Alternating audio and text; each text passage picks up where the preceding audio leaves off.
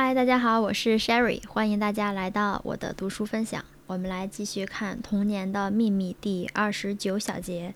作为一个教师的儿童，呃，这个标题乍一看不太明白是什么意思。然后我们来继续看一下后边它的解释是什么呢？什么叫作为一个教师的儿童？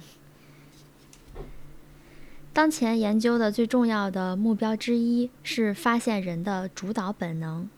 在没有先例指导我们的情况下，我们开辟了这个新的研究领域。我们已经证实某些本能的存在，并指出如何进一步对它们进行研究。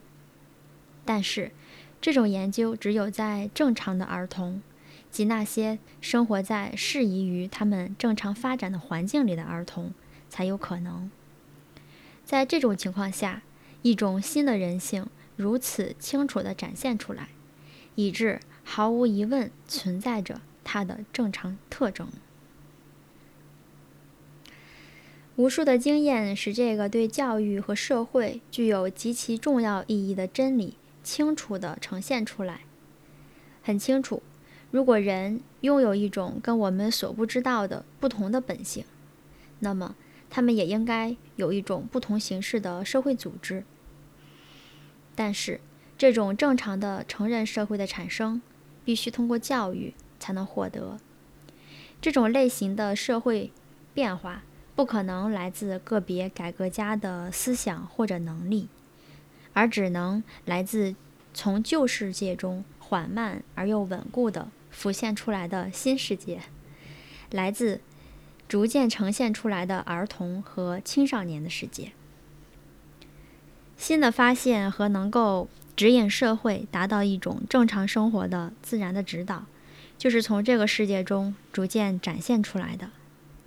希望乃至想象理论的改革或个人的努力，能够填补由于对儿童的压制而在这个世界中所形成的巨大空缺，这是愚蠢的。只要儿童不能按照自然的规律发展，而受到奇变的折磨。人就将永远是不正常的。这种能够帮助人类的能量潜藏在儿童之中。我们必须坚持了解自己这一格言中所包含的古代理想。在这句名言中，萌发了对人的身体健康做出巨大贡献的各种生物科学的幼芽。虽然人在身体卫生方面跨出了一大步。但他的心理生活仍保持一种未知的性质。有关人体知识的第一个巨大进展，是通过对人的尸体的解剖才取得的。对人的心灵的理解的新进展，将通过对新生儿的研究来获取。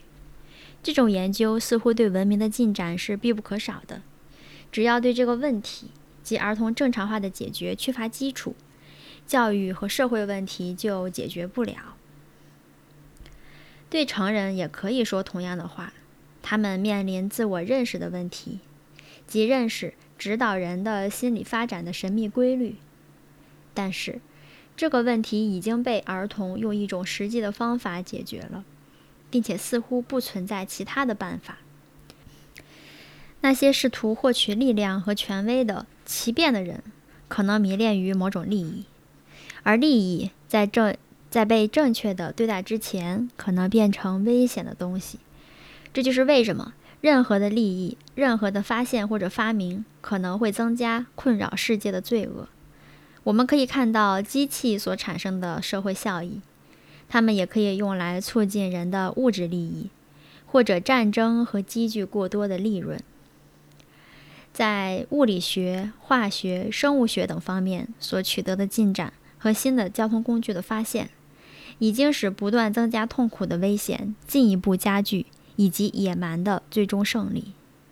除非人的正常化被看作基本的社会需要，否则我们不能寄希望于外部世界。只有到了那个时候，物质的进步才能带来真正的福音和更高级的文明形式。儿童隐藏着未来的命运。